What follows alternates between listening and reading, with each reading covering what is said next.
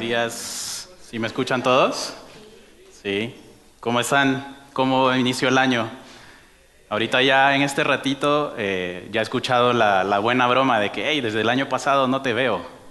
Sí, sí saben cuál es, ¿verdad? De decir, o sea, ayer fue el año pasado. Eh, creo que esa broma nunca se va a hacer vieja, siempre va a estar año tras año. Y, qué bueno estar acá eh, el día de hoy, pues aquí compartiendo un rato con ustedes primero de enero y me hace pensar primero de enero qué es lo típico en enero o principio de año en nuestras vidas o a final de diciembre, finales de noviembre, ¿qué, creen que es lo típico? Las metas. ¿no? Creo que todo el mundo quisiera que así hacer una encuesta rápida. ¿Quién en enero o finales de diciembre se pone metas para el siguiente año? A casi nadie. ¿Nadie? Ok, sí, sí hay gente que se pone metas. Bien. Sí, yo creo que es algo muy, muy normal que a final del año o a principio del año en que estamos entrando hacemos como una retrospectiva de cómo estuvo el año pasado, ¿no? De cómo estuvo el año pasado.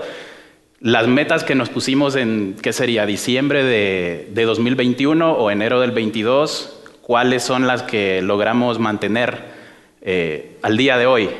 Y sin temor a equivocarme, creo que puedo decir que la mayoría no las hemos logrado. Eh, muchas mueren en febrero, en la segunda semana de enero ya desechamos unas cuantas y empezamos a fallar en otras y decimos, nah, ya eh, voy a empezar el 2024, mejor ya el otro año nos vemos y, y, pues ya, ya fallé una, ya fallé dos, ya llevo una semana que empecé a hacerlo, pero ya es 15 de enero, ya no lo hice y eh, nos vemos el otro año. Creo que esa es una situación bastante común en nuestra vida y que puede generar hasta cierta, cierta, frustración de que pues, otro año sin metas completadas, sin, sin nada nuevo en mi vida con respecto al año pasado, sin ningún otro hábito que, que adopté y ya empecé este año y, pues eh, no pude mantener ninguna, ¿no? Entonces creo que ahí tenemos un, un gran problema, una situación que en muchos casos puede ir generando cierta frustración. Y es que la dirección de nuestra vida va siendo determinada por las decisiones que tomamos, o las que no tomamos también. Creo que esas son decisiones que decidimos no tomar, ¿no? Y en la vida de seguir a Cristo, creo que es de suma importancia la calidad de las decisiones que tomamos. Yo veo, tal vez soy muy simplista, pero solo veo dos tipos de decisiones decisiones que me acercan a Dios y decisiones que me alejan de Dios. ¿Podrían estar de acuerdo con eso o no? Sí, ¿no? En general es como, ¿esto me acerca o me aleja a Dios? A veces no es tan claro, no es tan claro, es como una decisión gris que, que no necesariamente conlleva algo espiritual o fácil de identificar, pero a medida que estamos en ese camino va a orientarnos hacia allá, hacia Cristo o alejarnos de Cristo, ¿no? Y hay una cualidad que yo creo que puede ser una clave para seguir en el camino de las decisiones correctas. Esa, esa, esa clave para nuestra vida espiritual, nuestra vida, las finanzas, la vida familiar, la vida de, laboral, eh, si, si, nos gusta ver la vida así como en segmentos. A mí no me gusta mucho ver la vida eh, en segmentos, de que esta es mi vida laboral, esta es mi vida familiar. O sea, no puedo yo llegar a la oficina y olvidarme de las situaciones que tengo en mi casa. Eh, somos seres eh, hasta cierto punto íntegros, ¿no? que no podemos eh, desvincularnos tan fácilmente. Y esta cualidad que voy a estarles hablando hoy nos puede ayudar a ir en ese camino, en el camino de las buenas decisiones. Esta cualidad no es algo basado en tu historial, digamos que aquí no aplica lo de es que así no me criaron o así no me crié he tenido estas experiencias, entonces para mí es un poco más difícil. Se entiende, se sobreentiende que la vida de cada quien tuvo circunstancias diferentes, pero esta cualidad no tiene nada que ver con tu historial, o sea, esto está por encima de tu historial, está por encima de la educación que hayamos tenido y esa cualidad es la consistencia. Creo que la palabra consistencia ha estado está en nuestro vocabulario mucho en esta etapa del año. Es que no fui consistente, y por eso lo dejé de hacer, ¿no? Entonces nos vemos en el 2024. La consistencia puede llegar a tener un impacto más grande del que tú puedas tener, del que tú puedas imaginar que tiene. Muchas veces la palabra consistencia se nos viene a la mente como deportistas, como a mí se me viene a la mente como deportistas de élite, ¿no? Así de que no, pues son muy constantes. Eh, van a entrenar todos los días, incluso varias veces al día, para llegar a ese nivel. son muy consistentes. Yo no soy tan consistente, yo no soy, en este caso, un deportista. Entonces, nosotros los mortales, que no somos deportistas de élite, vivimos la vida eh, no todos, pero la mayoría vivimos la vida haciendo lo necesario para sobrevivir. ¿A qué me refiero con vivir haciendo lo necesario para sobrevivir? Vamos al trabajo, vamos a la escuela, pues vamos al súper, vamos de viaje cuando se puede, eh, pagamos las cuentas. Eso es vivir para mí, para, para a mi punto de vista es vivir así sobreviviendo. Pues es que si no trabajo, no como, y si no como, me muero, ¿no? Eh, si no pago las cuentas, me meto a problemas entro al buro de crédito, eh, me sacan de la casa si no pago la renta, entonces tengo que hacer esto para sobrevivir. Y rara vez en nuestra vida o en ciertas etapas de la vida llegamos a hacer cosas que no necesariamente son vitales. Eso puede verse de varias formas, o sea, la típica de, principio de año, ¿no? Pues voy a entrar en una dieta. Tal vez en ese punto, ahorita en primero de enero, si no hiciste dieta hoy, no pasa nada, probablemente no, te vas a morir, está bien. No es algo vital en este momento, lo puedes empujar un poquito. O decir, hoy no, este año pues no voy a, orar todos los días, por ejemplo. Tal vez tu corazón va a seguir latiendo, no, no te vas a morir. O sea, sí van siguiendo el punto, ¿no? no son cosas que nosotros al menos valoremos tanto como para llamarlas vitales. Y vivimos, así, vivimos la vida haciendo lo necesario. Lo necesario. Y cuando queremos hacer algo más allá, no le encuentras ni el lado a la, situación. Es como, ¿y cómo empiezo a hacer esto? ¿no? ¿Cómo empiezo? ¿Qué, ¿Cuál es el primer paso? ¿Cuál es el segundo? ¿Y cuál debería de ser el progreso que debería estar teniendo? Y ahí es donde nos perdemos y ni siquiera empezamos. La mayoría de las veces ni siquiera empezamos porque dices, pues puedo vivir sin hacer esto, no pasa nada. Puedo vivir sin leer un libro al mes. Y es cierto, puedes vivir sin hacerlo. Pero ser consistente no es fácil. Es sencillo, pero no es fácil. Ser sencillo y fácil son dos cosas muy diferentes. No podemos, no, no podemos, a veces no podemos ni ser consistentes a la hora de llegar a un lugar. No sé si les ha pasado de que un día llegan a la oficina a las 8 o a la escuela o a donde tengan que llegar. Un día llegas a las 8 si entras a las 8, otro día llegas 8 y 10, otro día llegas 8 y 15, otro día llegas 7.50 y así, ¿no? No podemos ni ser consistentes a la hora de llegar a un lugar. Siempre llegamos tarde o llegamos muy temprano. Digo, estar temprano está mejor que llegar tarde. A veces, y este es un pensamiento un poco pesimista, pero a veces en lo único que somos consistentes es en ser inconsistentes. A veces en lo único que somos consistentes es ser inconsistentes.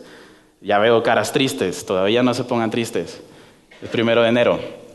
Y hubo una persona en la Biblia, el autor del 70% del Nuevo Testamento. ¿Sí saben quién fue? Pablo, por ahí escuché Pablo, ok. Pablo en el libro de Romanos dijo algo que yo creo que todos nos podríamos sentir un poco identificados. Y dijo en Romanos 7:15, realmente no me entiendo a mí mismo. Levante la mano quien se ha dicho eso en algún punto de su vida. Creo que hoy me lo dije a mí mismo. No, no es cierto. Realmente no me entiendo a mí mismo porque quiero hacer lo que es correcto, pero no lo hago. En cambio, hago lo que odio. Creo que eso también nos lo, nos lo hemos dicho en algún punto. No porque quiero hacer lo que es correcto. Yo creo que todos aquí queremos hacer lo que es correcto, pero no lo hago. En cambio, hago lo que odio.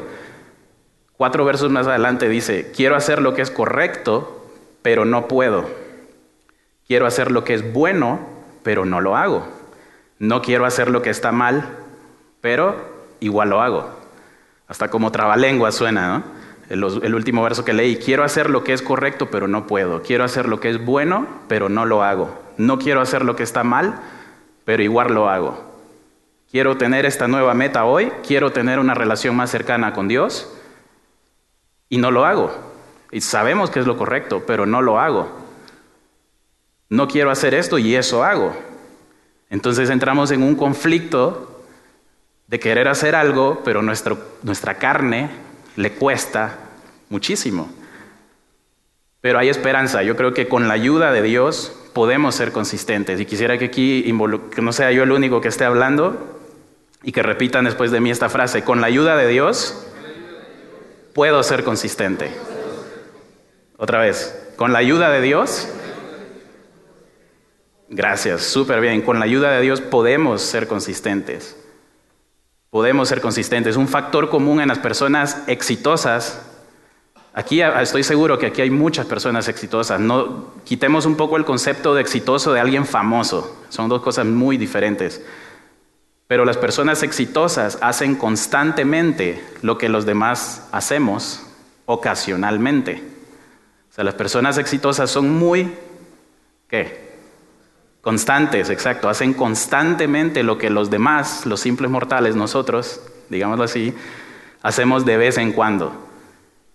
¿Alguien sabe quién es? Eh, a mí me gustan mucho los deportes. ¿Quién es el deportista más condecorado de la historia en Olimpiadas? Michael Phelps, correcto. Eh, hace un par de años estaba viendo como el, ahora sí yo me gusta ver, decirlo como el lunes a viernes de Michael Phelps. A Michael Phelps yo lo miraba cada cuatro años en la televisión, obviamente. Lo miraba ahí en las Olimpiadas de China, luego en las de Londres y luego en las de Río.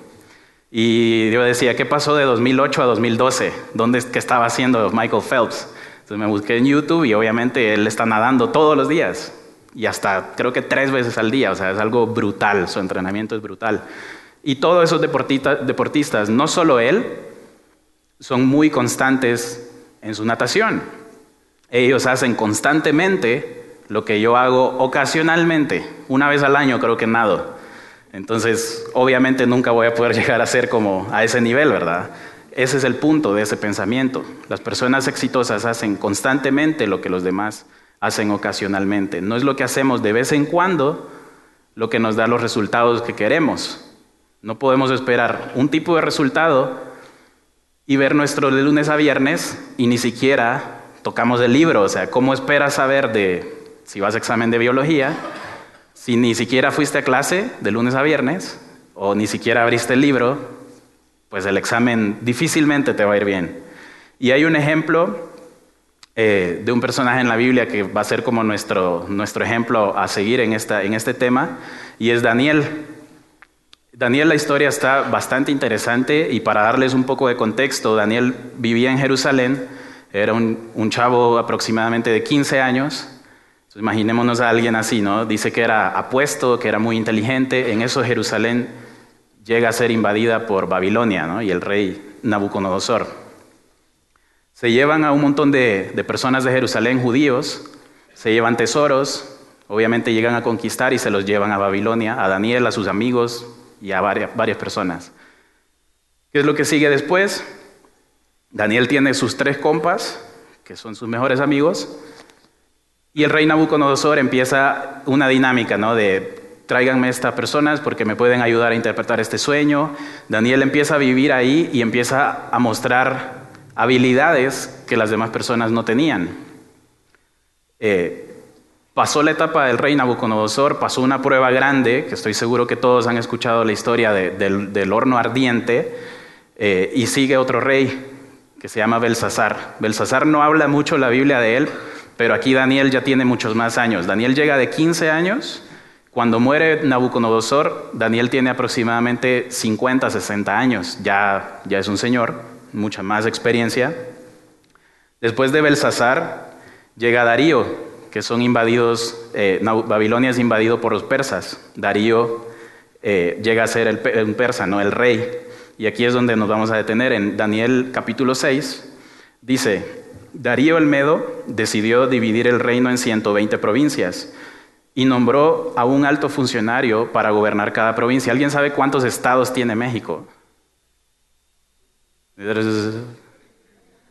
Alguien que me lo diga así, claro. 32, correcto, 32. Creo que Estados Unidos tiene 52.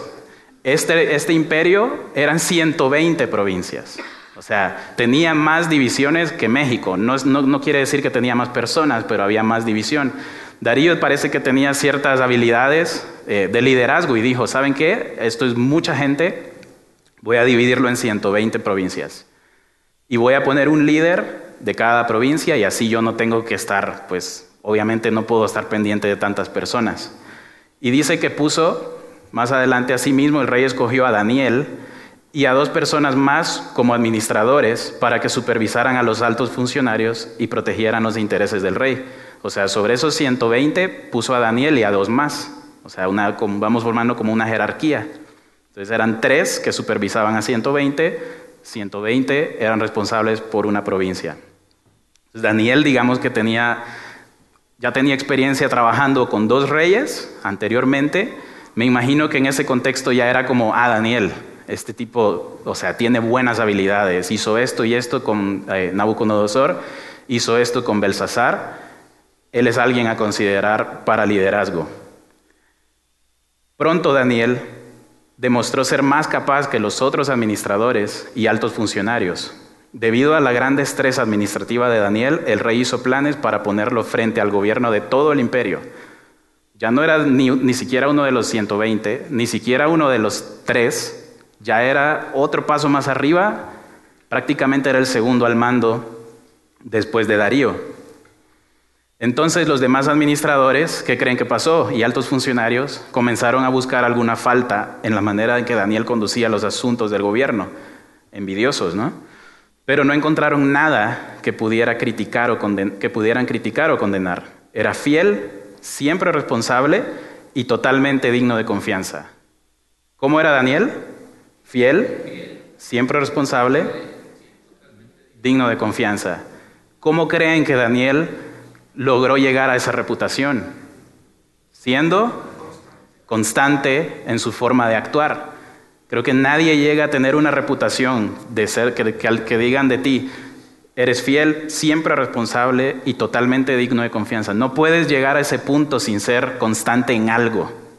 Y ya que estamos hablando de eso, pues él era, era constante en su forma de actuar, siempre era fiel, digno de confianza. O sea, le encargaban cosas y él se encargaba de la forma que se le pidiera. ¿Y qué pasaba con sus demás, los demás líderes? Ellos lo querían cancelar porque decían, ahora este era de los nuestros y ahora este nos va a mandar. No, les gustó. Sin embargo, Daniel, cuando Daniel oyó que se había... Entonces, ¿qué pasó? Perdón. Esta gente envidiosa le dice a Darío, oye Darío, porque no encontraban forma de otra, forma de cancelarlo, Daniel tenía su costumbre, su hábito, su devoción hacia Dios, y él oraba tres veces al día, abría sus ventanas de su cuarto hacia Jerusalén. Y dijeron estas personas, pues por acá lo vamos a agarrar. Esta es la forma que podemos, porque está intachable este tipo.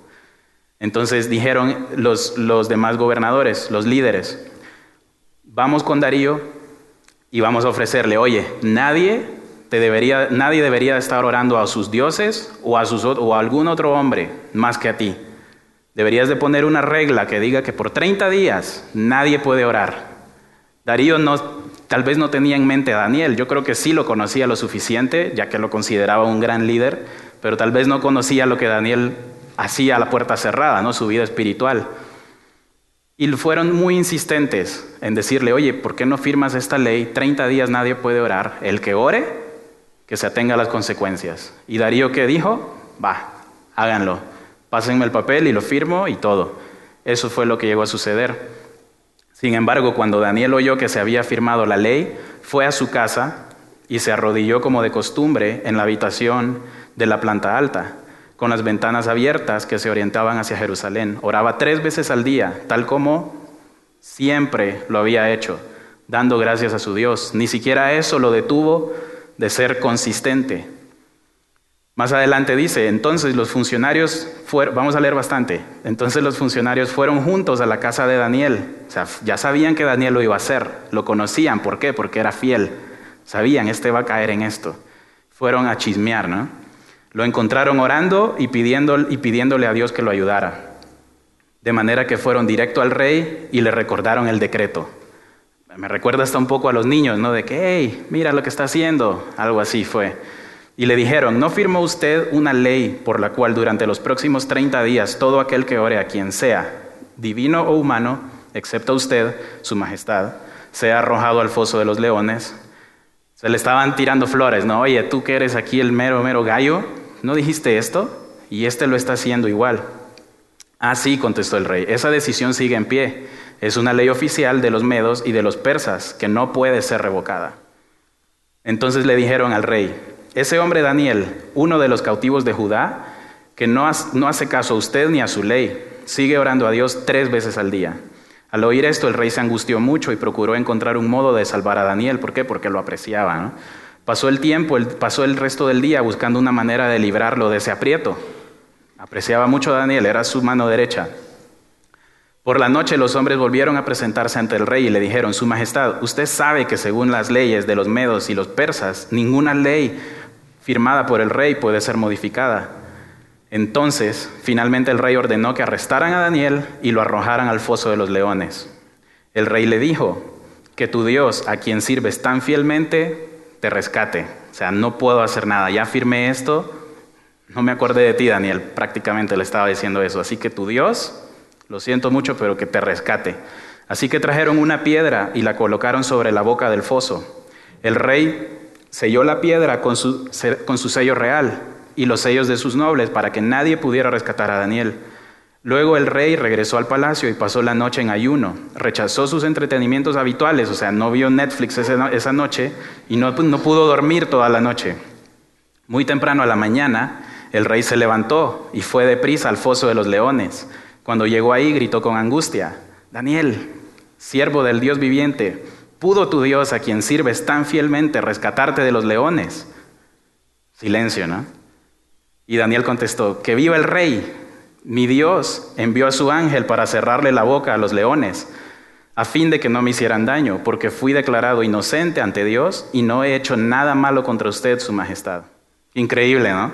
Creo que por ahí tengo, había una imagen eh, una ilustración de cómo se pudo haber visto ese escenario.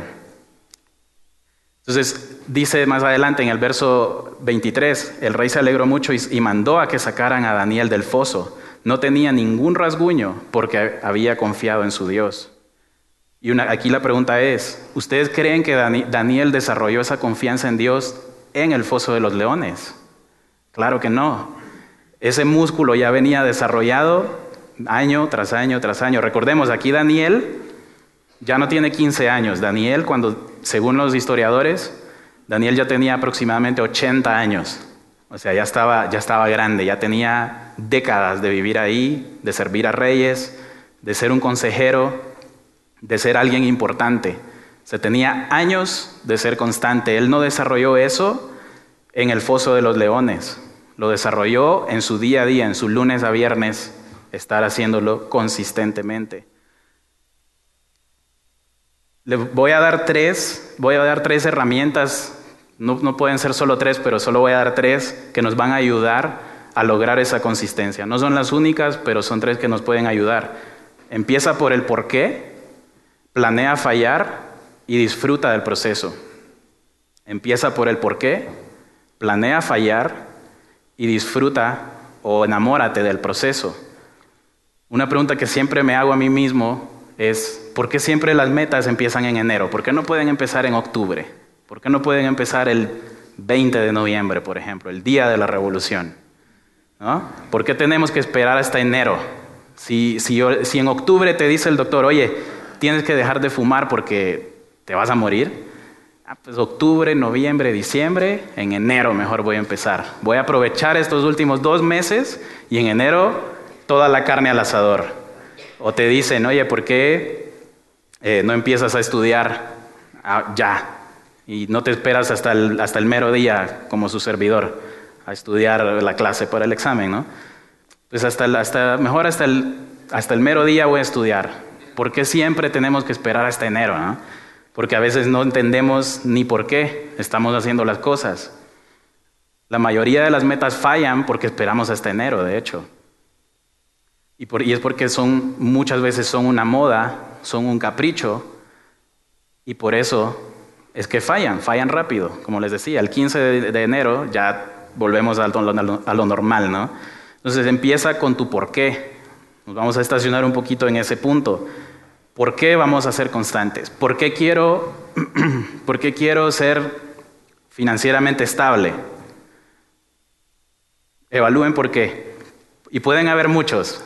no hay pregunta mala o buena, pero una forma del que me gusta verlo es ese por qué se puede caminar solo o hay que agarrarlo de la mano. Puede ser, no, pues es que quiero comprarme aquí la casa, no sé, de 250 metros cuadrados. Tal vez ese por qué no sea tan fuerte, pero si tu por qué hablando de ese, en esa línea puede ser, pues quiero ser más estable porque quiero servir más, quiero ayudar a personas en necesidad. Ok, ese por qué probablemente se pueda sostener solo cuando le suelten la mano. El por qué marca la diferencia entre un deseo y una devoción. Daniel había decidido en su vida que él necesitaba acercarse a Dios tres veces al día, todos los días. No sé, dudo que él haya empezado su primer día de esa devoción así. Tal vez empezó diez minutos un día, o todos los días diez minutos. Después de cinco años, tal vez le puso otros diez minutos en la tarde y llegó a ese punto, ¿no? De de tres, tres veces cada día. Siempre van a haber obstáculos, siempre va a, ser, va a ser la típica de que hoy, hoy no quiero, o sea, hoy hace mucho frío para salir a correr. A mí me gusta salir a correr, casi no lo hago, pero me gusta correr. Y ese es, ese es uno de mis ¿por qué no lo hago? ¿Vieron la temperatura? Cero grados. No, gracias. Hoy no. Hoy no, joven. ¿Por qué? Porque mi por qué ni siquiera existe, creo. Solo es porque me gusta. Es un porqué que le sueltas la mano y se cae. Está súper débil. Hay un porqué para seguir ese, desarrollando esa pregunta que, que me hice hace años con, con Sara, mi esposa, eh, cuando recién nos casamos, hace, hace siete años y medio, era tener hijos, ¿no? Eh, siempre habíamos, habíamos platicado eso, obviamente, antes de casarnos y sí lo queríamos, pero cuando ya pasaron, creo que el primer año, nos sentamos a platicar y fue la pregunta, ¿por qué vamos a tener hijos? Y aquí los que tienen hijos probablemente se hayan hecho esa pregunta, probablemente no. Pero ¿por qué tenemos hijos? No? Y yo decía, ¿pero por qué vamos a tener? Y ella también, ¿por qué los vamos a tener? Y la fuimos desarrollando esa pregunta y obviamente eso nos llevó a tener no uno ni dos, sino que tres. Entonces nos llevó a, a tomar esa decisión de ir por tres y para los que se preguntan, la fábrica no se ha cerrado todavía. Entonces, el por qué sigue fuerte, camina solo ese por qué, obviamente. Eh, pero ese por qué nos ha ayudado en momentos difíciles con nuestros hijos. Y momentos difíciles no, me refiero a que mis hijos son difíciles. Yo soy el difícil. Porque tener hijos a veces es lidiar conmigo mismo, con mi impaciencia, eh, con el estrés de todo lo que pasa alrededor de mí con disciplinarlos, con amarlos, es toda una dinámica. Pero en esos días difíciles, que no quiero ser el más amable con mis hijos, ¿qué creen que me ayuda? ¿Qué creen? El por qué, esa plática de hace años que, tuve con mi esposa de decir, pero ¿por qué vamos a tener? En esos momentos en los que no quiero, digo, pero ¿por qué los, por qué los tuve? Entonces vuelvo rápido, obvio, mi por qué se para solo y camina solo. Entonces no quiere decir que no fallo, obviamente a veces fallo, pero me ayuda a seguir adelante. Entonces cuando sabes tu por qué, vas a encontrar el camino en la consistencia. El segundo punto, que es un poco contraproducente hacia donde vamos, pero ténganme paciencia, es planea fallar, planea no ser perfecto. ¿Por qué? Porque ser constante no es ser perfecto. Daniel oraba tres veces al día. ¿Ustedes creen que Daniel nunca falló? Claro que falló. No hay que sobreespiritualizar a Daniel. Era un ser humano, era un hombre. Claro que en algún momento no oró las tres veces. O ni siquiera ninguna vez hubo un día que se le olvidó. Bueno, tal vez no se le haya olvidado, pero tal vez estuvo muy ocupado, no pudo hacerlo. Eh, qué sé yo, se lesionó un día caminando de regreso a su casa y llegó tarde, ya le dio sueño, no sé. La vida en ese tiempo no, tengo idea cómo era, pero estoy seguro que en, ese, en esa dinámica hubo un momento en el que falló. Y esa es otra razón por la que fallamos, porque decimos, no, es que ya lo intenté y fallé el 10 de enero y mejor lo suelto y vuelvo el otro año. Tenemos una mentalidad de todo o nada. ¿Sí o no? Decimos, es que ¿para qué vuelvo a hacer eso si ya sé que no lo hice otra vez? Porque tenemos una mentalidad de todo o nada. Creemos que si me equivoco una vez, me convierto en un fracasado o una fracasada. No es cierto. Eso no te convierte en un fracasado o una fracasada. Puedes volver a intentar. Si fallaste un día, no falles dos. Si fallaste el lunes, no falles el martes. Porque si fallas dos, vas a fallar tres, cuatro, cinco. Y ahí es donde lo dejas de hacer. No, no, me estoy, no estoy queriendo decir de que, ay, está bien que falles, no pasa nada. Está bien que de vez en cuando seas un grosero o una grosera. O está bien que de vez en cuando eh, no oraste, no oraste una semana y, venías haciéndolo bien. ¿Cuántas veces no lo hiciste? No sé, un mes, no pasa nada. Entonces, pero asegúrate, si fallas un día, no falles el siguiente. Hay una, hay, tengo un tío que, que es karateca, es maestro de karate, y hubo un tiempo cuando estaba pequeño que mi papá me mandó obviamente con él, ¿no? Así como pues, que se defienda él solo si pasa una situación. No me gustó, no me gustaba que me pegaran, Tal vez me pegaban porque no era bueno, pero años después, solo duré como un año y me salí. Años después, platicando con mi tío, él me enseñaba las dos cintas, y saben que se maneja con cinturones, ¿no? De colores, blanco, amarillo, todos los, todos los colores. Cada disciplina tiene su orden, pero creo que lo común es, la cinta negra es el tipo del que te alejas, ¿no? Este tipo te va a someter rápido. Mi tío es cinta negra, tiene como 25 años metido en eso, es maestro y todo. Y me decía, oye, ¿cuál de estas dos, la cinta blanca o la cinta negra, cuál crees que es la más difícil de conseguir? la negra, ¿no? La blanca, porque nadie empieza. Lo difícil es empezar. Lo difícil es la blanca. ¿Y cuál crees, qué crees para ti que representa la cinta negra con respecto a la blanca. Pues la cinta negra, le digo, es el que me va a poner el pecho de tierra en un minuto, en un minuto, en 10 segundos.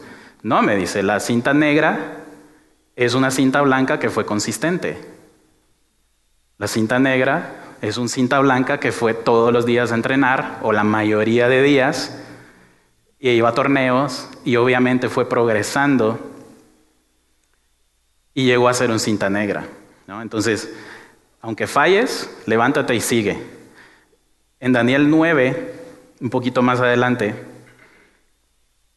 eh, dice, era el primer año del reinado de Darío, el Medo, hijo de Asuero, quien llegó a ser el rey de los babilonios. Durante el primer año de su reinado, yo, Daniel, al estudiar la palabra del Señor, según fue revelado al profeta Jeremías, aprendí que Jerusalén Debía quedar en desolación durante 70 años, así que dirigí mis ruegos al Señor en ayuno y oración.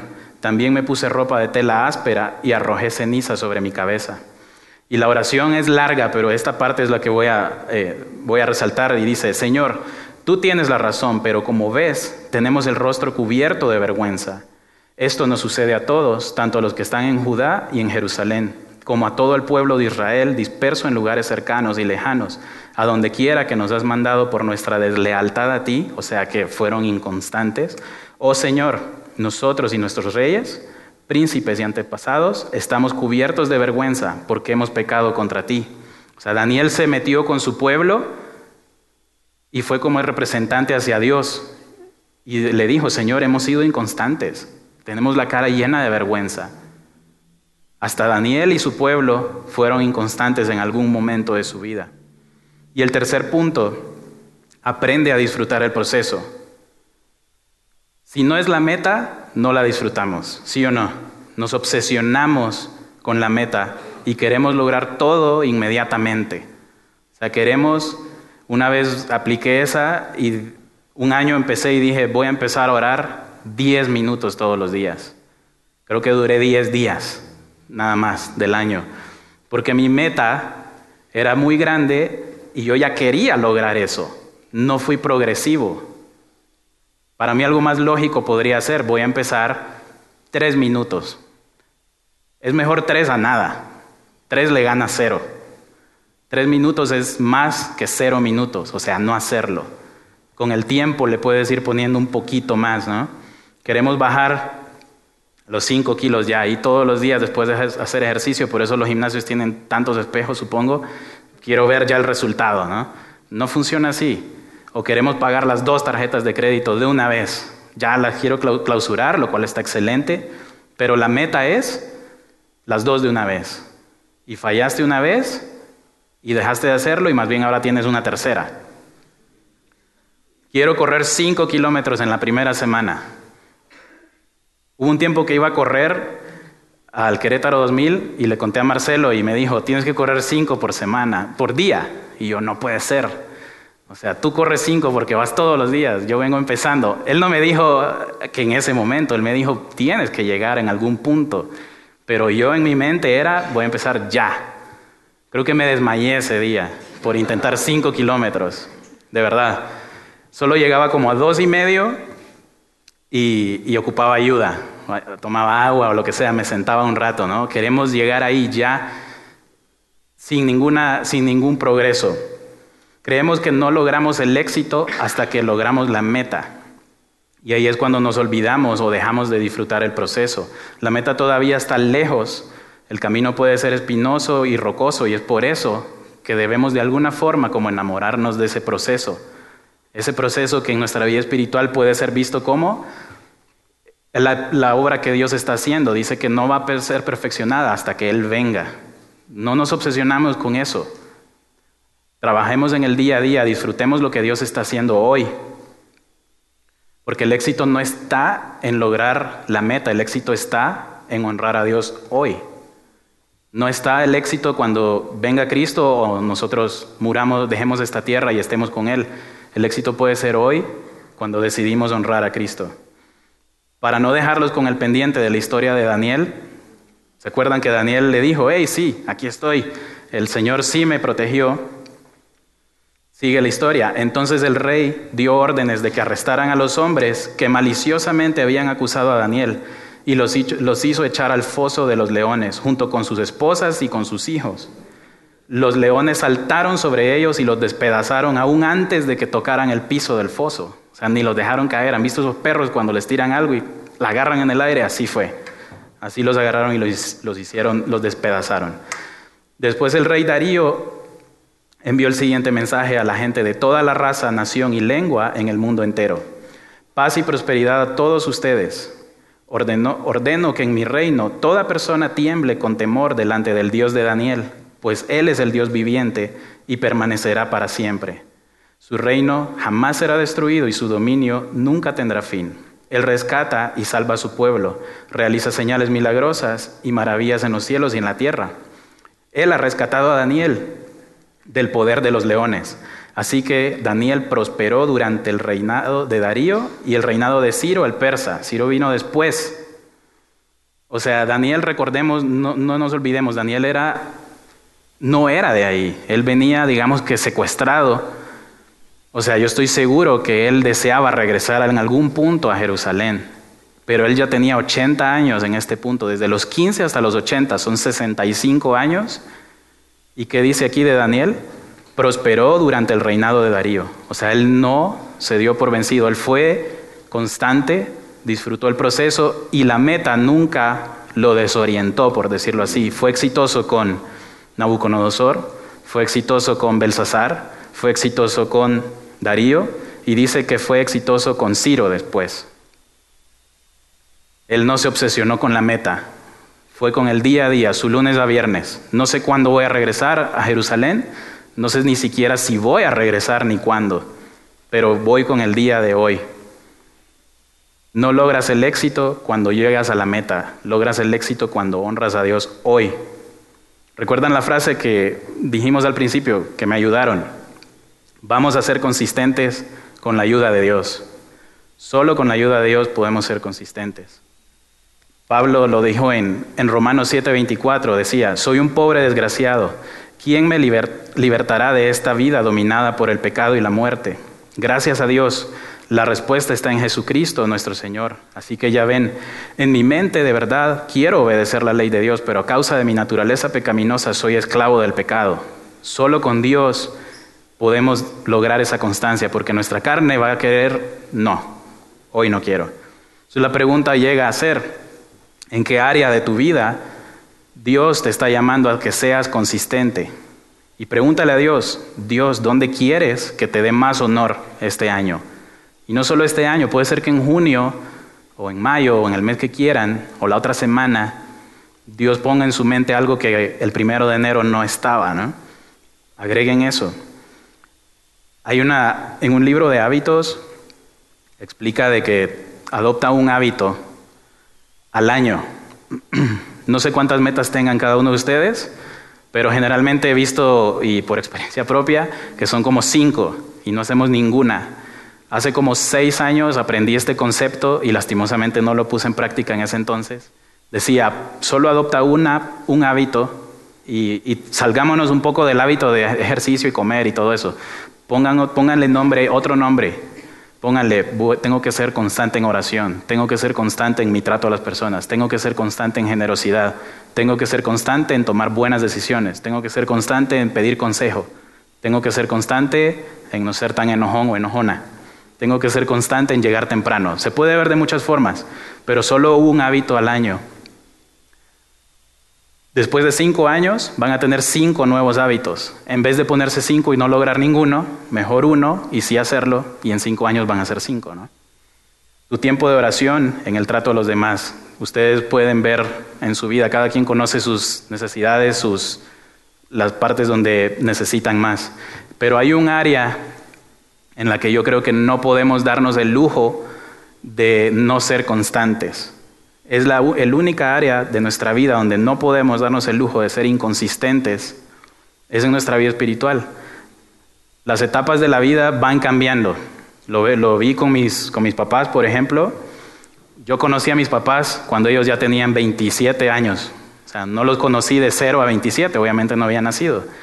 Entonces no, sé, no conozco su vida, esa parte de su vida, más de lo que ellos me han contado. Solteros, casados, sin hijos, casados con hijos, que ya me tenían a mí y a mis hermanas. Ahorita están con hijos, pero ninguno vivimos ahí en su casa.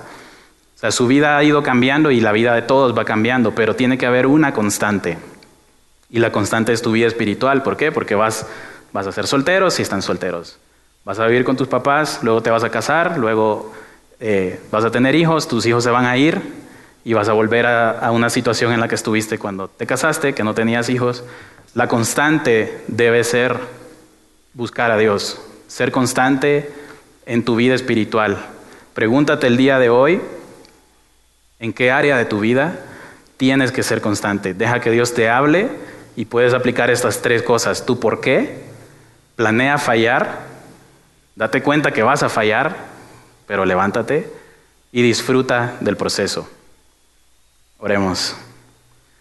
Padre Santo, muchísimas gracias por esta mañana, por este nuevo inicio de año, por todo lo que fue el 2022 y todo lo que va a ser el 2023. Eh, como dice el Salmo, Señor, demos gracias al Señor por este día, porque es un día que tú has hecho, Señor. Todos los días es una nueva oportunidad de darte honra a ti, Señor. Y eso, eso es ser exitoso. El día a día, que nuestro día a día te estemos buscando de manera genuina y que podamos estar aprendiendo de ti, Señor, que no, podamos ser usados por ti. Sabemos que la constancia es una herramienta que tú has dado para lograr esas cosas, para lograr acercarnos a ti, así como Daniel tenía esa devoción que no era solo una moda o un hábito sencillo, sino que era una necesidad de su corazón, buscarte a ti, Señor. Ayúdanos a desarrollar ese hábito de buscarte, de buscarte, Señor, de dejar que tú trabajes en nosotros, que tengamos una relación íntima contigo este año y que esas metas eh, que van paralelas a nuestra vida espiritual puedan irse cumpliendo, cumpliendo, Señor, siendo constantes. Todo esto te lo pido en el nombre de Jesús. Amén.